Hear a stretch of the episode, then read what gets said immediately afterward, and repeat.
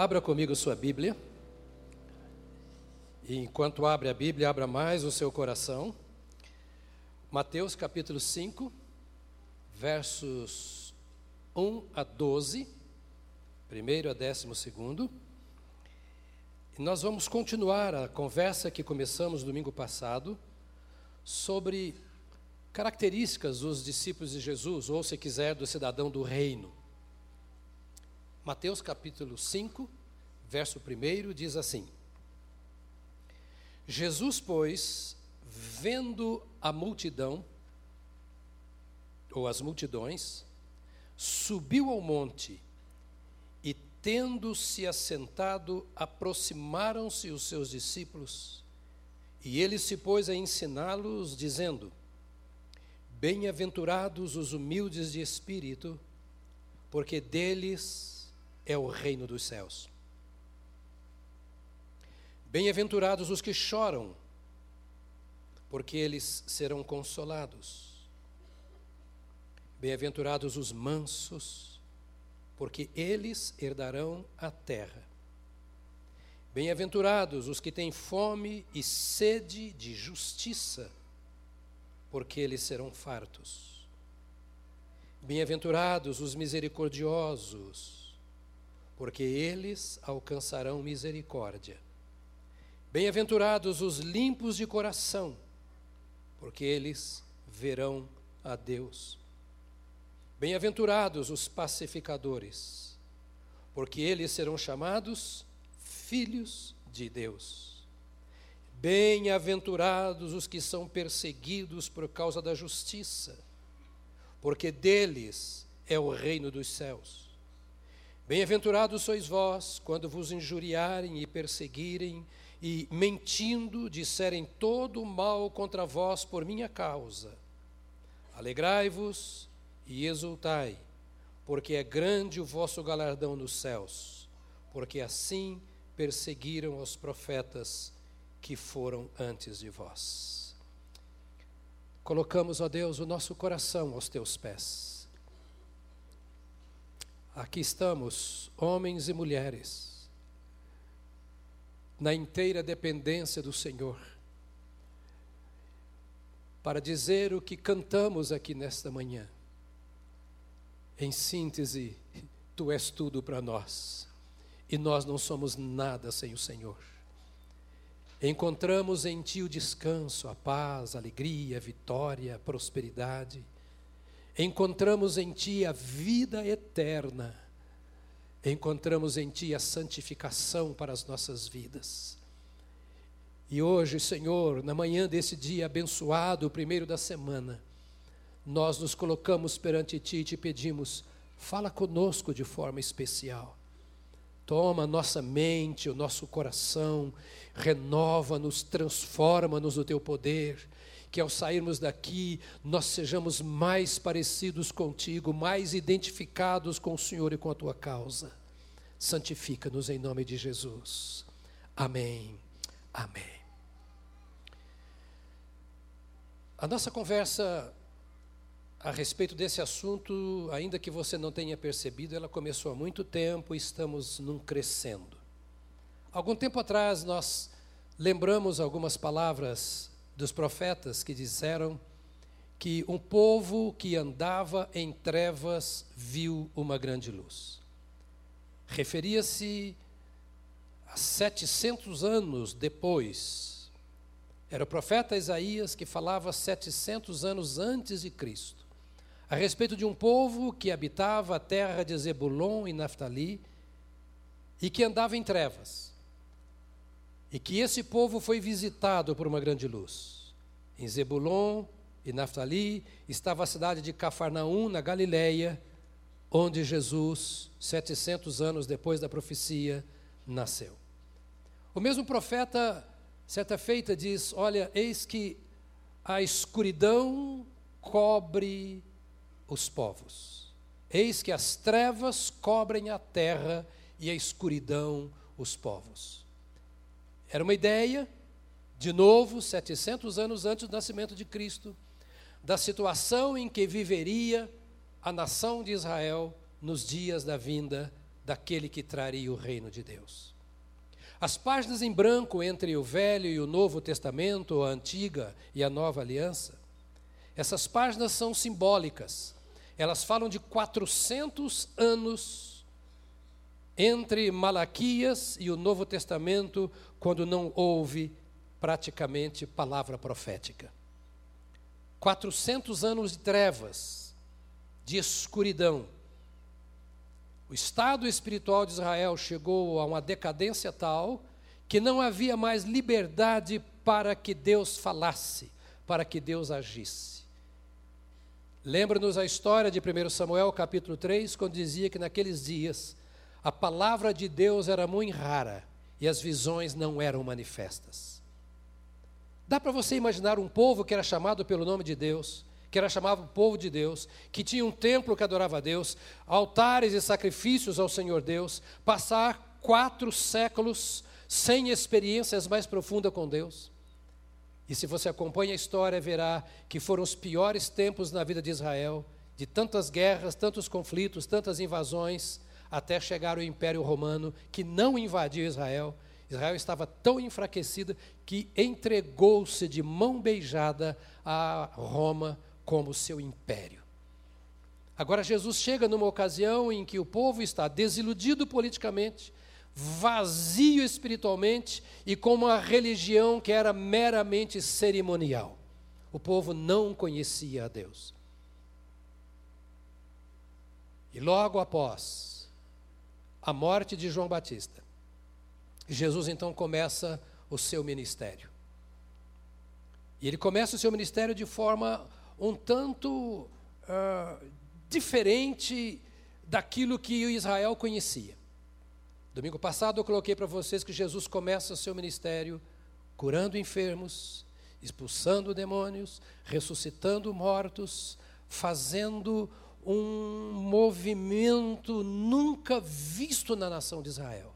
De repente, aquele povo que andava em trevas há tanto tempo começa a perceber que há uma nova mensagem, que há uma nova atuação, que há um poder que eles não conheciam, que só podia ser o poder de Deus. Até ali eles conheciam a força da lei religiosa, a força da cerimônia, a autoridade dos sumos sacerdotes, mas agora parece que os céus estavam se abrindo.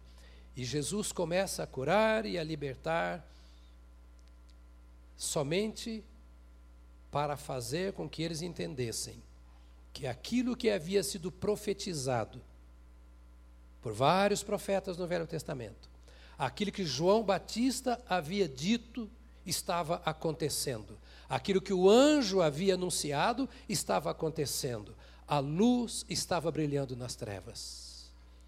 Havia uma presença agora manifesta que o mundo não conhecia era a luz da presença de Deus, era a presença poderosa de Deus. Onde Deus está presente, as trevas têm que ir embora. Onde Deus está presente, milagres têm que acontecer. Onde Deus se manifesta, os céus estão presentes e a glória de Deus precisa ser experimentada. E aquele povo era atraído por estas mensagens de Jesus. Aquele povo era atraído pelos milagres de Jesus. Era o que Jesus queria, que olhassem para ele e vissem que ele era a luz dos homens, que ele era o que havia sido prometido 700 anos atrás, que eles entendessem que tudo o que estava acontecendo é porque a profecia estava se cumprindo, a palavra do anjo estava se cumprindo, os anúncios de João Batista estavam se cumprindo e que ele, Jesus, era o Cordeiro de Deus é a manifestação do reino de Deus presente naquele lugar. E aqui conta que então a multidão estava subindo o monte. E Jesus chama os seus discípulos e diz: Vamos também subir o monte. Me chama a atenção aqui o fato que nunca mudou. Onde a multidão está, Jesus está. Onde as pessoas estão, Jesus está. E pasme, estejam essas pessoas certas ou erradas, Jesus está ali. Porque ele veio buscar não os sãos, e sim os doentes. Buscar e salvar aquele que se havia perdido. Ele não olha com predileção para alguns e com rejeição para outros. Aquela multidão não conhecia o Senhor, mas ele veio para aquela multidão. Meu Jesus e o seu Jesus está andando pelas ruas de São Paulo. Lá no metrô, Jesus está. Incrível. Lá no campo de futebol, Jesus está. A gente põe Jesus dentro do templo. A gente quer guardar Jesus só dentro de casa e só para nós. Mas Deus amou o mundo de tal maneira. O mundo. O mundo lá do interior do Amazonas, das tribos indígenas e da capital de São Paulo. O Jesus que está aqui agora está lá onde há crise, está lá onde há pecado, está lá onde a treva está dominando, está lá onde há tribulação, está lá onde há angústia. O Jesus que está com paz no seu coração, está batendo no coração daquele que está em angústia, daquele que está atribulado, daquele que não vê mais saída, porque Ele é o mesmo ontem, hoje e para sempre. Ele amava, Ele ama e continuará amando. Ele curava, cura, continuará curando. Ele libertava, liberta e continuará libertando. Ele é o poder de Deus manifesto na terra. Louvado seja o nome do Senhor. A multidão subiu e Jesus sobe com seus discípulos. Quase que eu estou pregando tudo que eu preguei domingo passado de novo. É isso? Estou repetindo. Acho que vocês não ouviram o que eu falei. Então eu vou falar tudo de novo hoje. E Jesus ia andando com os discípulos e ensinando. Era assim que ensinavam os grandes mestres, desde os mestres filósofos gregos, os romanos e também os judeus. Eles iam andando, a chamada escola peripatética, escola caminhante, eles iam andando e iam mostrando as coisas que viam e tirando lições dessas coisas para os seus discípulos. Mas de repente Jesus para. E quando o mestre parava, alguma coisa nova estava para acontecer, havia um segredo, uma revelação. Ele para e se assenta. Quando ele se assentava, significava: fica aqui à minha volta, porque agora é uma conversa ao pé do ouvido. Ele parou, sentou, os discípulos sentaram com ele. Mais ou menos assim: tem mistério aí. Vem mistério. Vem um segredo, vem uma revelação. Vem uma palavra que nós nunca ouvimos. Ele quer falar olhando nos nossos olhos, ele quer pôr a boca nos nossos ouvidos. Sabe, Olha para mim. A multidão não atrapalha a voz do Senhor. Às vezes nós culpamos o nosso trabalho, o nosso dia a dia, a nossa correria e a nossa falta de comunhão com Deus, nós dizemos, é porque também não tem tempo para parar pendurado no metrô logo de manhã, e trabalhando, ouvindo, falando, xingando, sendo xingado, brigando, sendo brigado. Tem isso? Sei lá se tem. É mais ou menos por aí, não é? É o dia inteiro aquela aflição, pensando no que eu tenho que pagar, no salário insuficiente, e não tenho tempo para ouvir a Deus. Deus não é limitado pelos homens, Deus não é limitado pelos problemas, Deus não é limitado pelas nossas circunstâncias, Deus só é limitado pela nossa mente. E a multidão passando e conversando, aquele burburinho.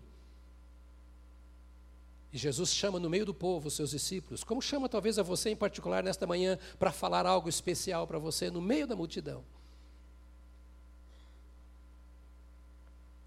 A Bíblia diz que a voz do Senhor é como a voz de muitas águas. Vocês não conheceram, infelizmente, não sei se alguém aqui conheceu as sete quedas lá em Guaíra. Alguém conheceu? Conheceu. Conheceu coisa linda ainda que está acabando no mundo, né? Conheceu também. Eu sou lá do Paraná. E tirava férias muitas vezes indo a Guaíra, Porto Guaíra. Lá a Guaíra, onde estava, estavam as sete quedas, que com a construção da usina de Itaipu, acabaram as sete quedas. Eram sete quedas violentas. E era lindo ver aquilo. Eu tenho foto tirada lá que a minha mulher ri de mim. Eu era magro que dava dó. Meu palestol listrado tinha uma lista só. E eu parecia assim um, um, fio de luz, né? não de luz, um fio na cachoeira. né? E sabe uma coisa que eu notava lá? E se você for a Foz do Iguaçu, uh, você verá também, que está aqui tão pertinho. Pode gritar com você o que quiser quando você está perto da cachoeira, que você não ouve nada. Você só ouve o som das águas. E a Bíblia diz que a voz do Senhor é como o som de muitas águas. A voz do Senhor é como o som de muitas cachoeiras. Você pode estar no metrô, você pode estar no local de trabalho, a família pode estar brigando dentro de casa, a multidão pode estar subindo o monte, passando em volta. Quando a voz do Senhor vem aos ouvidos e ao coração, nada encobre a voz do Senhor nosso Deus.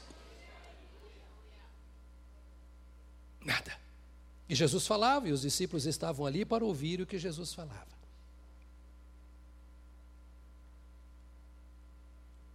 E a conversa de Jesus era assim: Fiz os milagres para que vocês sabessem que eu trouxe o poder do reino de Deus. Há 400 anos vocês não veem o poder deste reino. Há 400 anos vocês não ouvem uma palavra profética.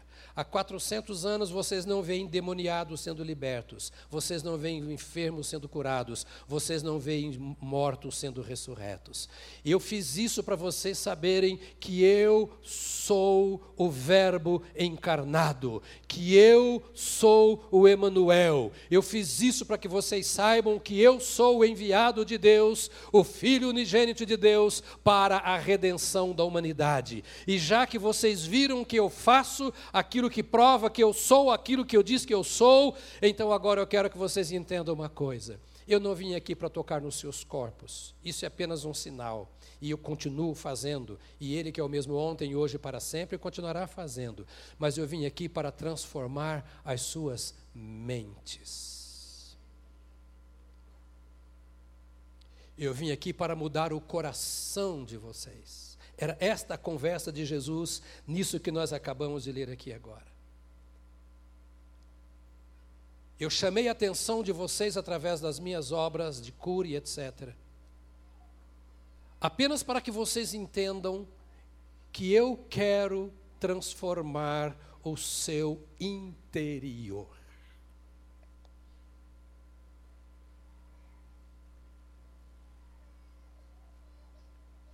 Eu quero mudar a sua forma de pensar, é o que o Senhor estava dizendo.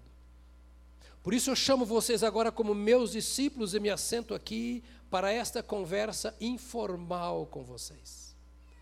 Para este conselho. Às oito horas eu disse à igreja que o pastor Enéas Tonini, fundador desta igreja, nosso querido pastor, que morreu há dois anos atrás, mais ou menos já fez dois anos ou três, né? ele sempre dizia: quando eu era aluno dele no seminário, eu ouvia ele dizendo aos alunos assim: Nós erramos quando vamos pregar sem antes termos estado no conselho do Senhor. A teologia e todas as matérias adjacentes podem nos dar o recurso para um bom discurso, mas palavra de Deus só vem quando você está no conselho do Senhor.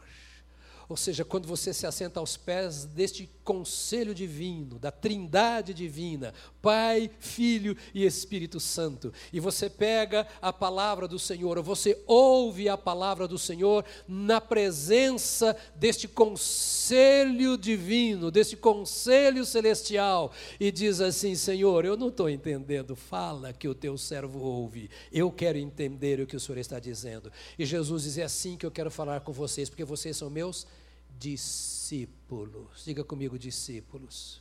Vocês foram destacados da multidão. Vocês foram separados da manada. Vocês são coisa especial. Vocês cantam: Eu fui liberto, eu sou livre, eu sou filho de Deus.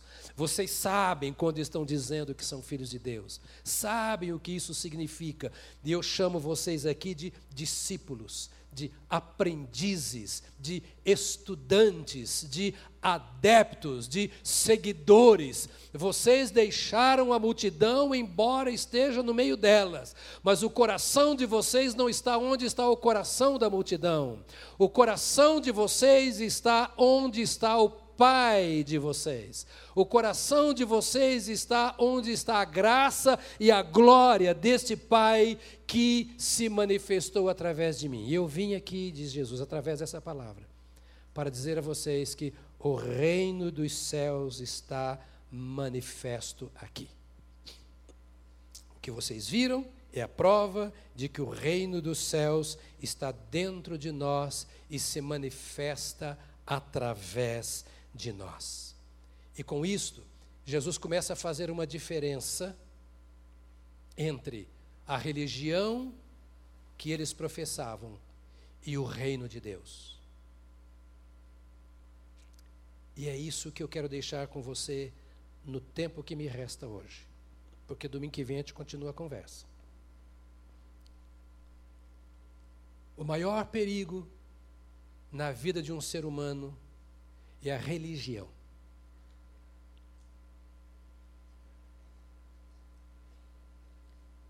O que você quer dizer com isso, pastor? É difícil definir religião. Se você consultar os teólogos, os filósofos, você vai encontrar mais de 30 definições de religião. Se há gente de filosofia aqui, vai saber melhor do que eu o que eu estou dizendo. Normalmente o filósofo diz que quando você define, você limita. E o que é religião? Eu não vou definir aqui, porque são valores tão preciosos, palavras tão fortes, que é difícil você encontrar definição. Mas vamos dar alguma coisinha de religião. Quase que qualquer coisa pode ser uma religião. Por exemplo, o seu time de futebol pode ser a sua religião. Sua profissão, os seus sonhos pessoais, a política, a educação. Você pode ser a sua própria religião. Vê como é difícil definir religião? Porque religião é um sistema de valores, de crenças, aos quais você se aplica de todo o seu coração. É um conjunto de coisas às quais você se devota. Um amontoado de trem, como diz o mineiro, que se tornam o centro da sua vida.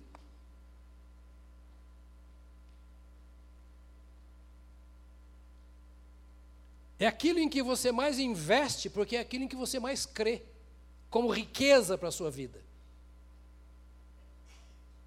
Como algo que te faz se sentir bem. Pode ser invocação de espíritos. Pode ser apenas cerimônias e rituais. Então é difícil definir o que é religião, mas para aquele povo ficou claro que Jesus estava fazendo separação entre o reino de Deus e a religião que eles professavam. Porque eles iam ao templo, eles iam à sinagoga todos os sábados, como você vem aqui ao culto todo domingo às dez e meia da manhã. Eles se reuniam nas sinagogas durante a semana para discutir coisas pessoais e que eram de valor à sua comunidade. Eles liam o livro da lei, eles cantavam e oravam nas suas reuniões. Eles ensinavam os seus filhos menores, até os 13 anos, a decorar um caminhão de coisas com relação ao judaísmo. Eles tinham o templo em Jerusalém e eles oravam voltando-se para aquele templo todos os dias. E algumas vezes no ano, de toda Israel, eles iam ao templo para adorar e oferecer sacrifícios. O dia inteiro no templo em Jerusalém havia culto, sacerdotes se revezavam oferecendo sacrifícios. E era um povo que sabia cantar, temos os salmos, 150 salmos aqui, que eram salmos, a maioria deles cantados nos cultos. E era um povo que tinha tanto respeito a Deus, que eles evitavam falar o nome de Deus. E quando você sabe escrever o nome de Deus, Elohim, eles trocavam a letra da caneta, a pena da caneta. Era um povo que, quando ia comer, não comia sem lavar as mãos, porque fazia parte do seu cerimonial de purificação, era um valor religioso. Então, nota que era um povo que era cheio de religião, o dia inteiro, a semana inteira, o ano inteiro. E qual religião? A religião do Velho Testamento. As leis do Velho Testamento. Eles sabiam dos profetas, eles decoravam a Bíblia. E vou parar por aqui porque tem muita coisa que eu podia falar que eles faziam melhor do que nós fazemos. E Jesus olha para eles e repete o que disse o profeta 600 anos antes: Esse povo me honra com os lábios, mas o seu coração está longe de mim. Ou seja, o que eles estão fazendo é apenas religião. Um honra o seu time, outro honra a ciência, outro honra a sua posição política, outro honra a sua família, e eles me honram com seus lábios, como honra qualquer outra coisa.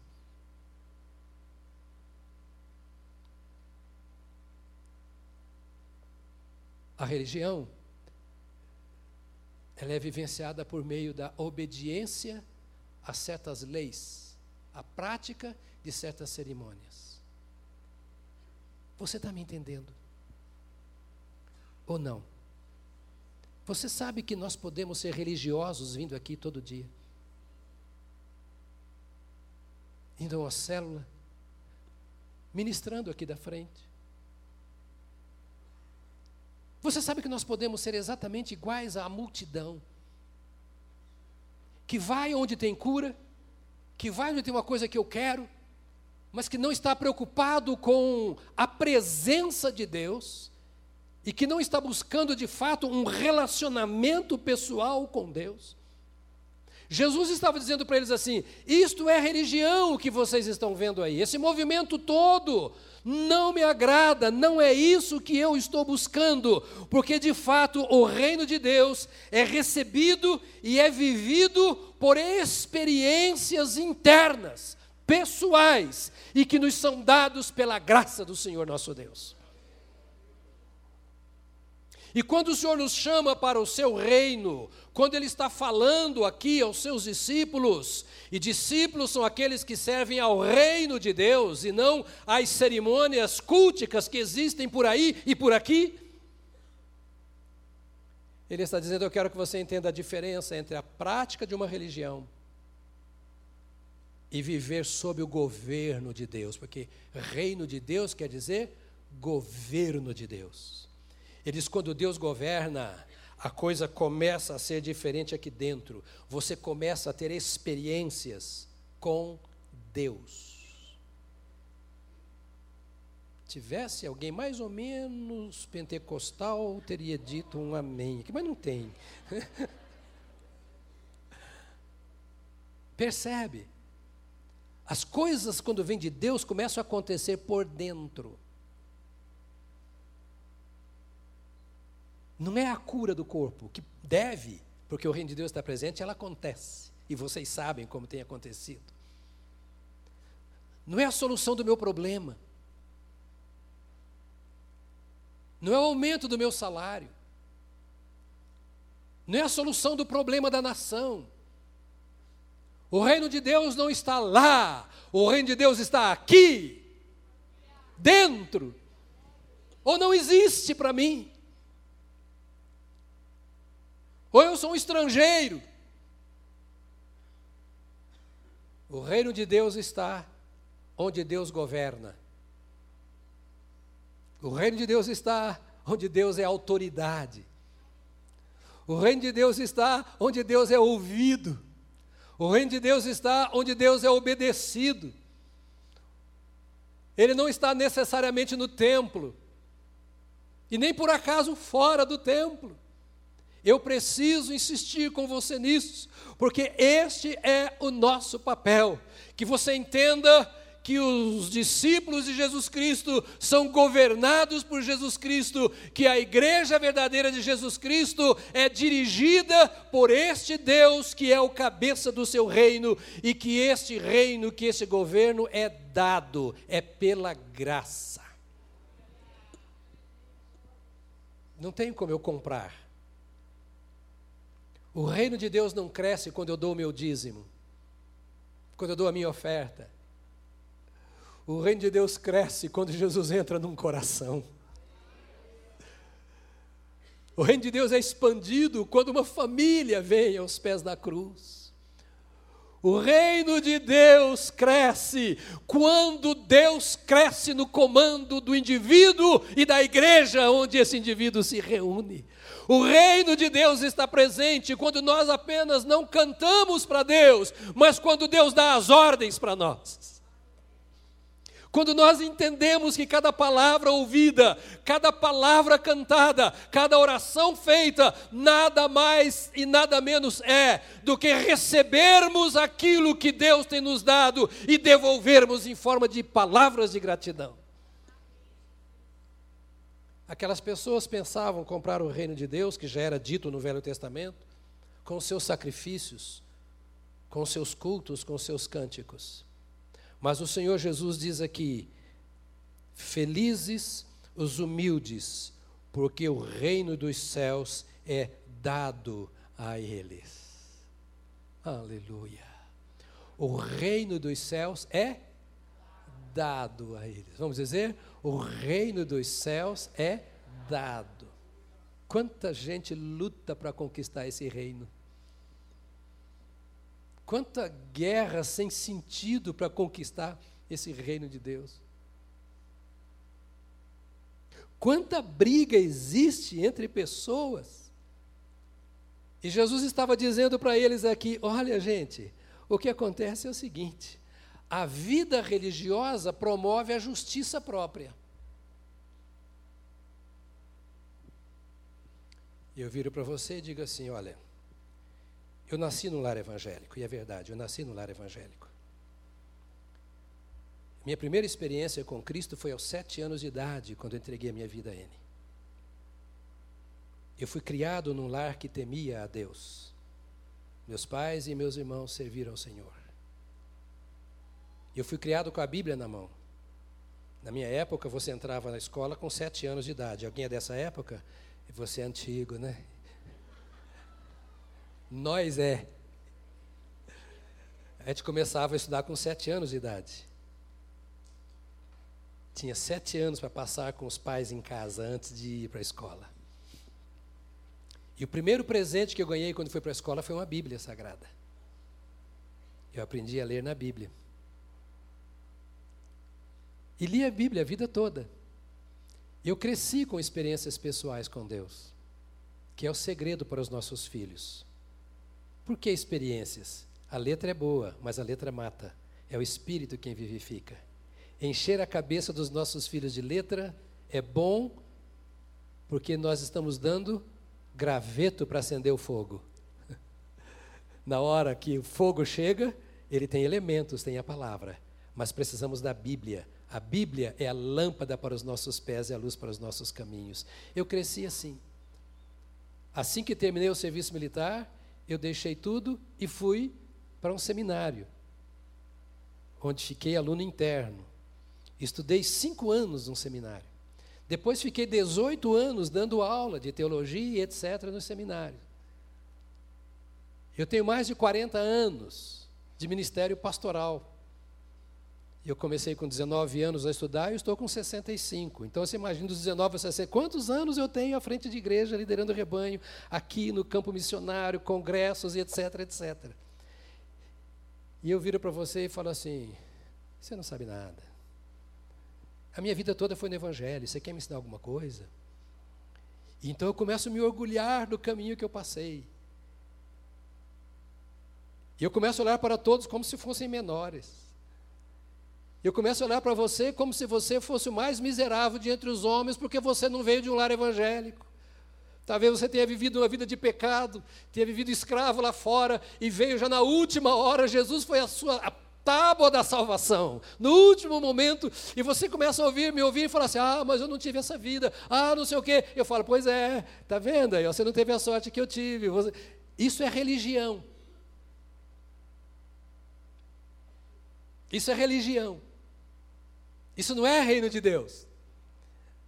Porque no reino não tem maior nem menor. Na religião, eu olho para o meu colega, lembra dos discípulos, eles foram criados assim: quem é o primeiro aqui? Quem é o último? Eu sou maior que você, quem é o menor? Você não sabe nada. Eu sou líder de célula ou de pequeno grupo. Você é um recém-convertido. Era vida religiosa. Eles olharam para Jesus e disseram assim para Jesus: Ah, mas nós somos filhos de Abraão. Jesus falou: Gente, Deus pode até dessas pedras suscitar filho de Abraão. Deus, isso, isso é religião. Eu sou batista. Aleluia. isso é religião, querido. Eu não sei definir o que é religião. Qualquer filósofo ou teólogo aí me ajuda. Vocês são bons desse negócio aí de grego, hebraico, sei lá mais o que, latim, português, sei lá o que. Me ajuda. Eu não sei definir religião, mas eu sei o que é religião. Religião é um credo sem Deus. Religião é uma fé vazia de Deus. Religião é qualquer coisa menos o reino de Deus. O reino de Deus nos iguala a todos, porque o reino de Deus é dado a nós. E Ele não promove a minha justiça, Ele promove a justiça, o amor e o poder do Senhor Deus. O reino de Deus me faz olhar para você como eu olho para mim no espelho, e talvez olhe para você com mais honra do que eu olho para mim no espelho.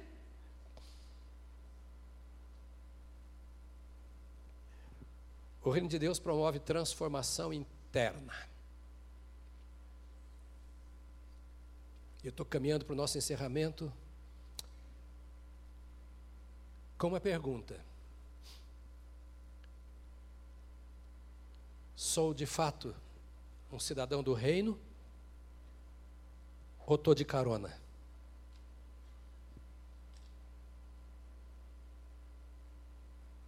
Quando Israel saiu do Egito, saiu uma turma que não era israelita com eles. E a Bíblia os denomina de populacho. Foi esse populacho que levou Israel a começar a reclamar: oh, não tem mais cebola, aquela cebola do Egito, aquelas panelas de carne do Egito.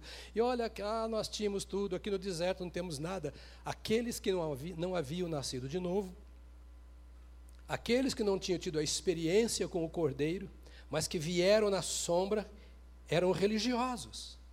E eles começaram então a influenciar muitos outros. O reino de Deus nasce em meu coração quando Jesus entra. Aquela, vou dizer para você, é a oportunidade do monte. É aquela primeira vez quando você se assenta com Jesus para ouvi-lo, no meio da multidão. Aquele primeiro toque do Senhor na sua vida.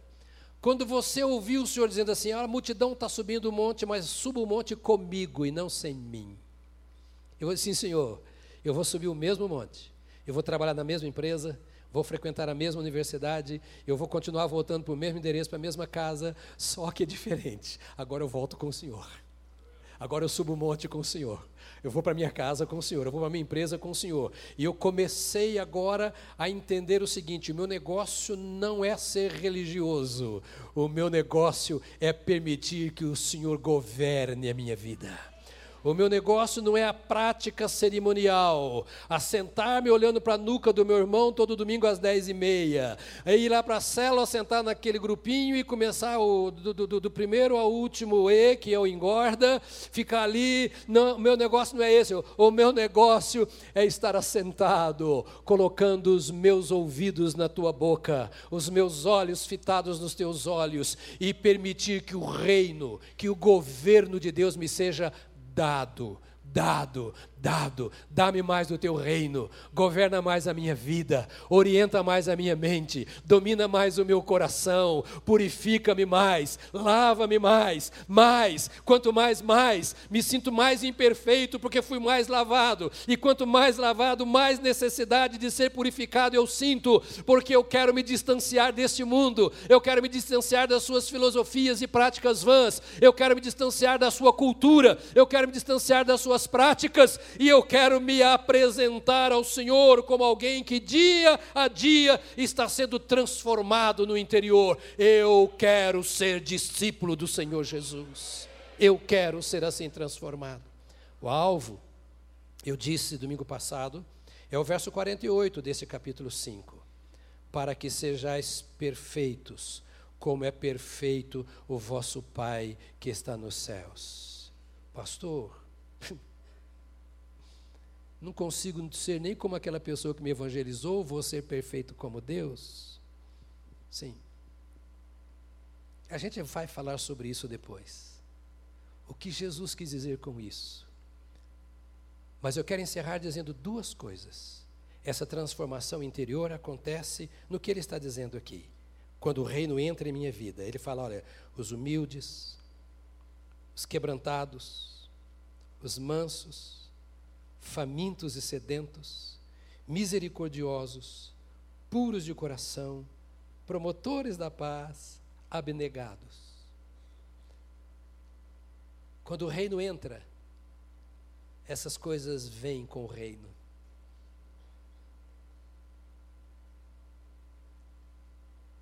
Domingo que vem eu continuo com elas.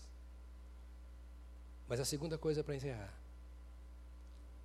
Eu moro aqui a 350 metros. Onde eu moro são três prédios. Cada prédio tem 27 andares. Cada andar tem dois apartamentos.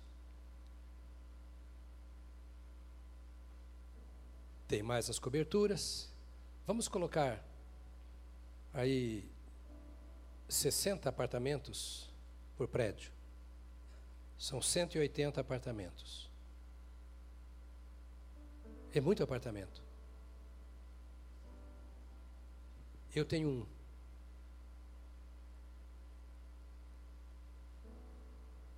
Dos 60 apartamentos, dos 180 apartamentos, um é meu.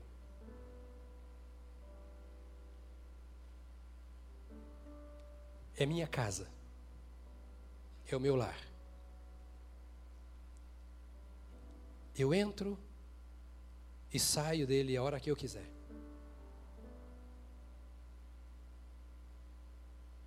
Eu não tenho chave. Eu tenho uma uma fechadura eletrônica que tem senha. Todos os meus filhos, genros e nora, até os genros têm a senha.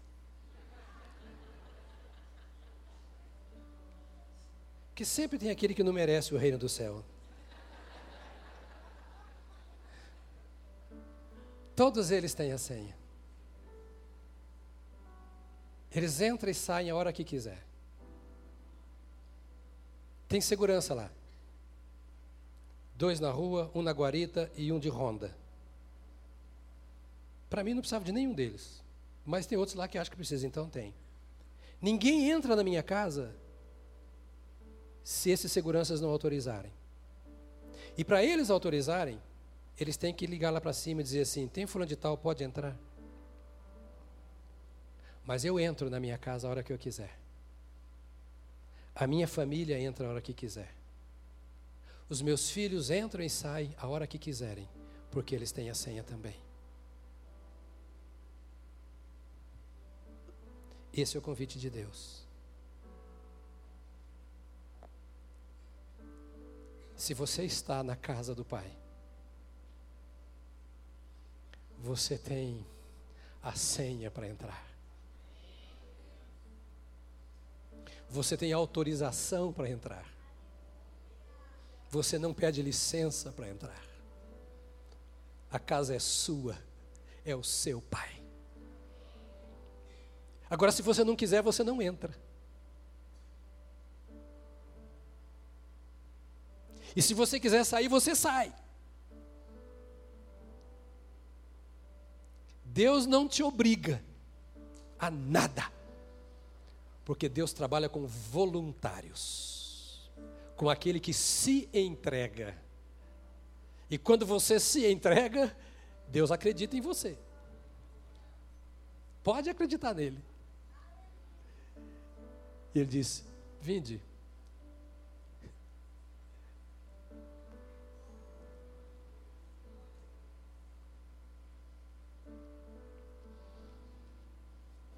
O que você quer? O governo de Deus ou uma mera prática religiosa? O que você busca? Que Deus governe a sua vida. Quando eu falo governe é de dentro para fora. Não é apenas abençoar o seu trabalho e te dar sucesso. Vou dizer para você que o ímpio tem mais sucesso do que o crente. E neste mundo, o diabo tem mais para dar. É o contrário. Me dá de graça, vai jogando assim, de qualquer jeito. Mistura coisa que tem valor com coisa que não tem valor e você não sabe se você tem presta ou não presta. Deus é seletivo. Ele ama a todos. Mas aquele que busca, recebe. Aquele que pede, que busca encontra, o que pede, recebe. Aquele que bate, abrir-se-lhe-á. Ou seja, é necessário uma iniciativa da minha parte, porque Ele já veio para me dar o que eu preciso. Assim como os meus entram e saem da minha casa. A Bíblia também diz assim: Ele guardará a tua entrada e a tua saída, desde agora e para sempre. Ou seja, a sua ida e a sua volta. Deus quer assumir o controle da nossa vida. Ele quer ser o rei para implantar o seu reino em nosso coração. Ele quer mudar a nossa maneira de pensar, a nossa maneira de sentir, a nossa maneira de viver. Já demos o primeiro passo. E querido amigo, para você entrar na casa de Deus, você tem que pegar o caminho certo, que não é a Domingo de Moraes. Para os meus filhos virem à minha casa, eles têm que ir para o endereço da minha casa, pelo caminho da minha casa.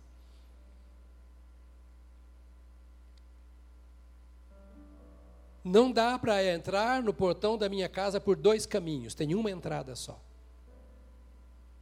E Jesus disse: Eu sou o caminho para este reino. Eu sou a verdade, eu sou a vida.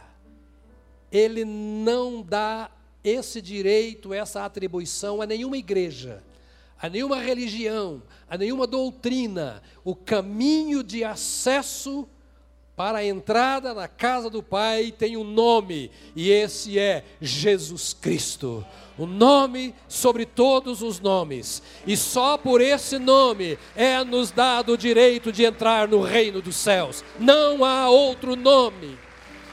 Então não precisa se confundir, não precisa correr para cá e para lá, não precisa pagar nada, não precisa fazer nada, é de graça, é dado o reino de Deus, nos é dado.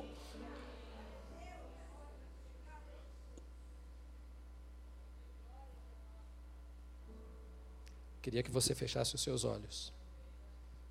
Assim como você está. Para nós orarmos.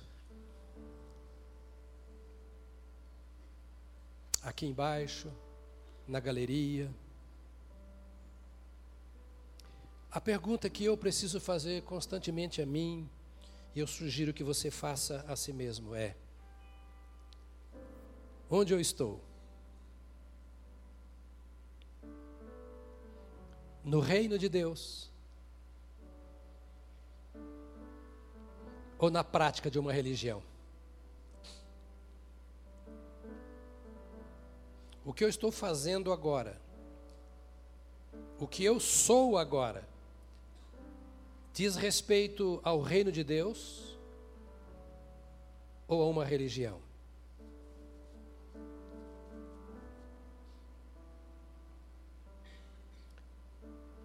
A Bíblia diz que o reino de Deus é justiça, paz e alegria no Espírito Santo. Assim define a Bíblia: justiça, paz e alegria no Espírito Santo. Qualquer coisa fora disso não é do reino de Deus.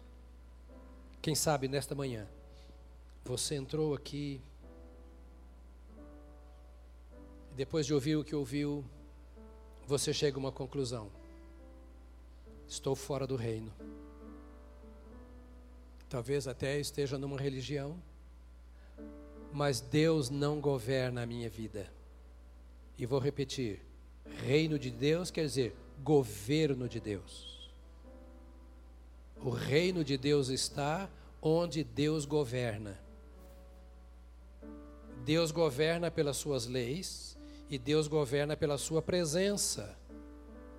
Deus nos dá o Espírito Santo que vivifica as leis em nosso coração e que dá poder para que nós possamos obedecê-lo, porque nós não temos em nós mesmos poder para obedecer a Deus.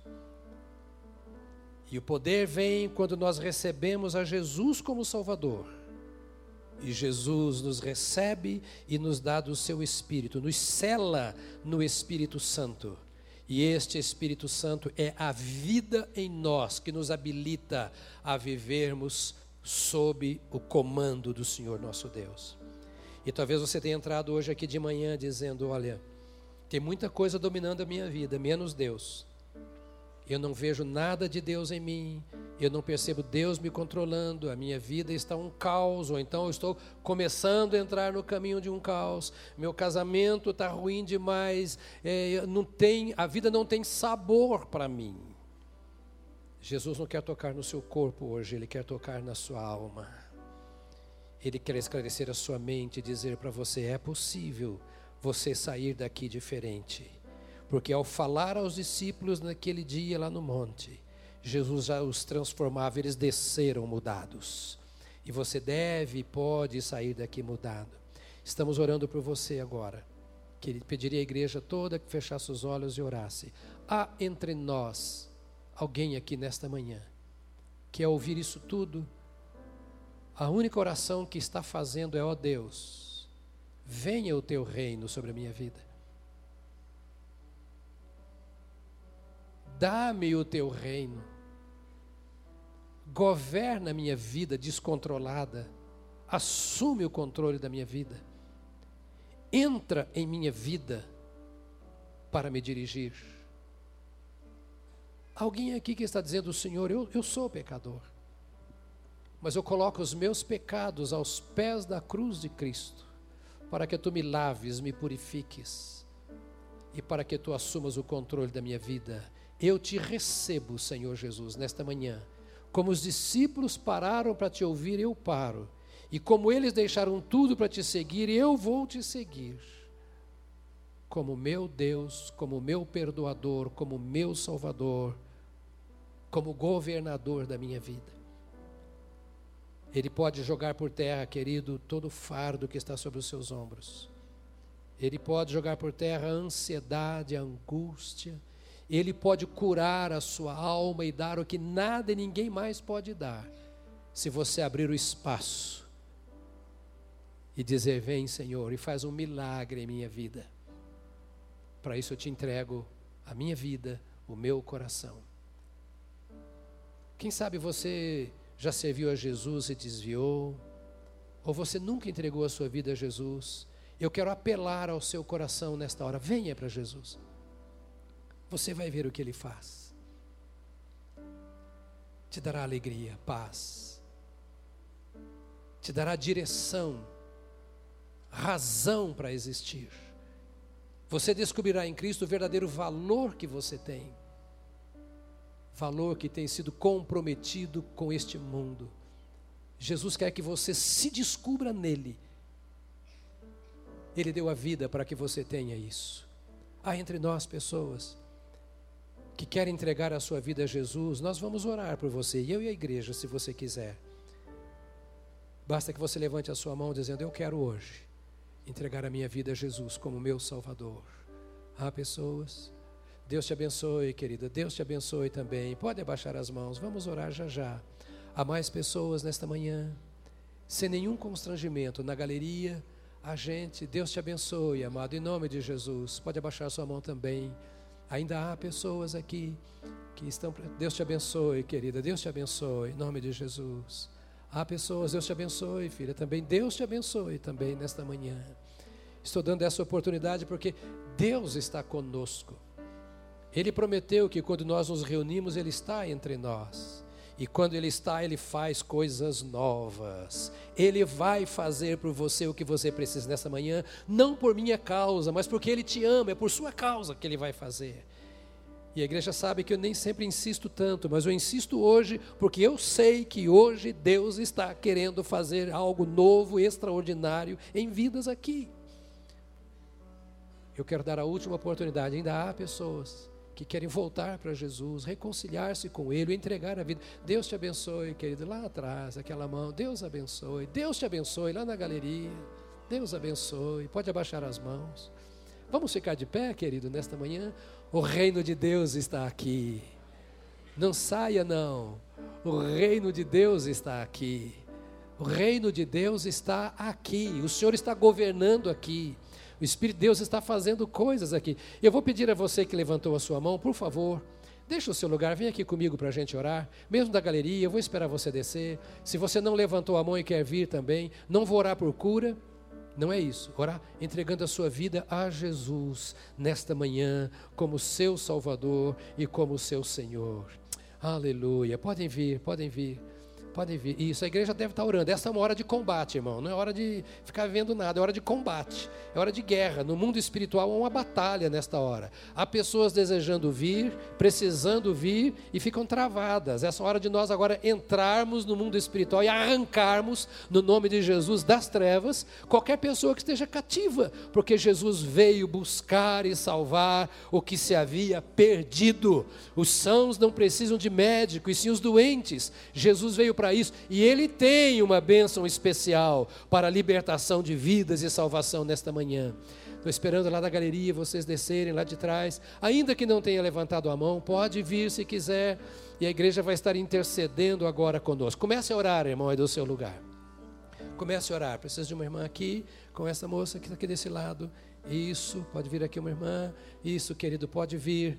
Igreja orando, há pessoas chegando ainda, em nome de Jesus, o reino de Deus, essa é a nossa mensagem. Não é o reino da Batista do povo, é o reino de Deus que vai crescendo nesta manhã, é o domínio do Senhor Jesus Cristo que vai se estendendo sobre vidas nesta manhã, são novas criaturas. Lembre do dia que você veio para Jesus, da obra que ele fez na sua vida, é a mesma coisa que está acontecendo aqui agora. Pai, nós te louvamos por estas vidas aqui à frente. Te bendizemos por cada um destes. E em nome do Senhor Jesus, nós os abençoamos nesta manhã. Ó Senhor, derrame sobre estas pessoas agora a graça salvadora, o poder do perdão do Senhor Jesus. Derrame sobre estas pessoas uma experiência extraordinária com o amor de Deus. Nós te pedimos agora que tu quebres fardos, pesos, que tu desfaças agora a força de qualquer ameaça, que tu arranques do coração o medo. Nós repreendemos nesta hora, em nome do Senhor Jesus Cristo, a força da angústia. Nós repreendemos agora todo espírito de rejeição. Ó, oh, nós repreendemos agora a solidão. Nós repreendemos agora, Senhor Deus, tudo aquilo que seja treva e ordenamos que caia por terra em nome de Jesus. Toda obra maligna é repreendida em nome de Jesus e que a graça do Senhor alcance essas vidas. Sopre a tua graça, sopra o teu amor alcança estes corações que tu vês, estas mentes que tu sondas, alcança em nome de Jesus, e Senhor, limpa completamente para o louvor da tua glória, em nome de Jesus Cristo. Amém, amém, amém, aleluia, aleluia, aleluia. Antes Antes que vocês saiam daqui, eu queria orar com vocês e que vocês repetissem a oração que a gente vai fazer juntos agora. Podemos? Se quiser, como eu faço, para que nada atrapalhe a gente e chame atenção, feche os seus olhos e nós vamos orar. Repita comigo assim: Senhor Deus, venha o teu reino, venha o teu reino, venha o teu reino à minha vida, governa o meu coração. Muda minha mente, transforma-me agora, entra em minha vida, faça de mim a tua morada, domina a minha vida. Em nome de Jesus, eu me ofereço ao Senhor como, como meu Salvador, como meu perdoador.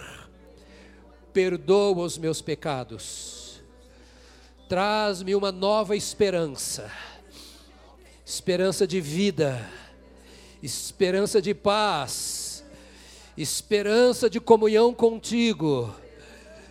E eu te agradeço, porque eu sei que o Senhor me ouve agora, porque o Senhor me perdoa porque o Senhor me dá vida nova.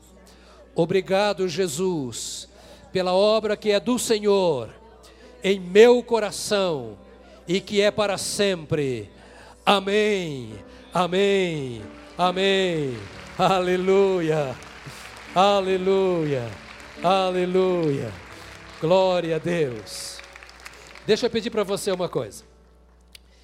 Eu vou pedir a vocês que estão nesse banco aqui, sente daquele lado ali, por favor. Eu vou pedir a vocês todos que sentem aqui nesse primeiro banco, e vocês mais para lá um pouquinho para ver se tem lugar para essa turma. Nenhum de vocês vai sair daqui agora, não. Porque nós vamos cantar primeiro. Isso, pode ficar aqui. E nós vamos cantar de pé antes de ir embora. Pode ser? O que nós cantamos há pouco, o pessoal da banda está aí? Pronto. Vamos cantar de novo esta música preciosa que nós cantamos nessa reunião. Se o Senhor libertar, realmente está livre. Concorda comigo? E vamos cantar Eu sou filho de Deus. Vamos sair daqui assim? Diga para o irmão, você é filho de Deus. Filho de Deus, fique aqui agora e cante. Eu sou filho de Deus. Eu sou filho de Deus. Vamos cantar, bem alegres, bem felizes. Depois eu vou pedir que alguns irmãos ajudem aqui. Já podem ir preenchendo com eles essa fichinha, porque nós queremos ligar para eles. Traz a Bíblia de presente para eles aqui. Canta direito, igual crente, hein? Vamos ver. Filhos do reino.